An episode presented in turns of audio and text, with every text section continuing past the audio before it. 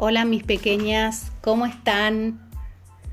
Bueno, vamos a continuar con nuestra narración. Ya nos queda poquito para terminar la historia. Hoy nos toca leer el capítulo número 5, ¿sí? Recordemos un poquito.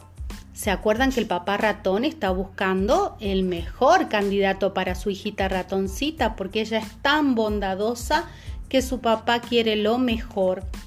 ¿Se acuerdan que primero pensó que era el señor Sol, pero éste le dijo que no, que mejor y más poderoso era el señor de las nubes?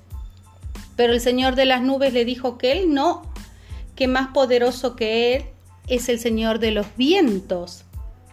Y el Señor de los vientos le dijo que no, que hay otro más poderoso que él, que es el muro.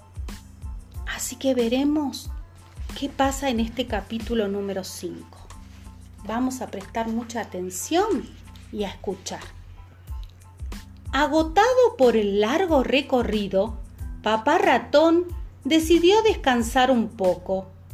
Desde el mar, el gran muro se veía muy lejano. Sabía que no podía dejarse vencer y con las energías recuperadas decidió continuar. Al llegar a tierra, se apoyó en su caña de bambú y fue en busca del gran muro. Este, al verlo, le preguntó con mucha ternura, Ratón, ratón, ¿qué estás buscando hoy?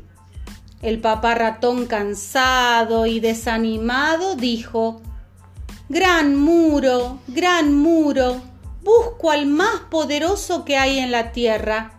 He recorrido muchos caminos, he subido y bajado montañas, he cruzado mares y ríos en busca del mejor esposo para mi hija.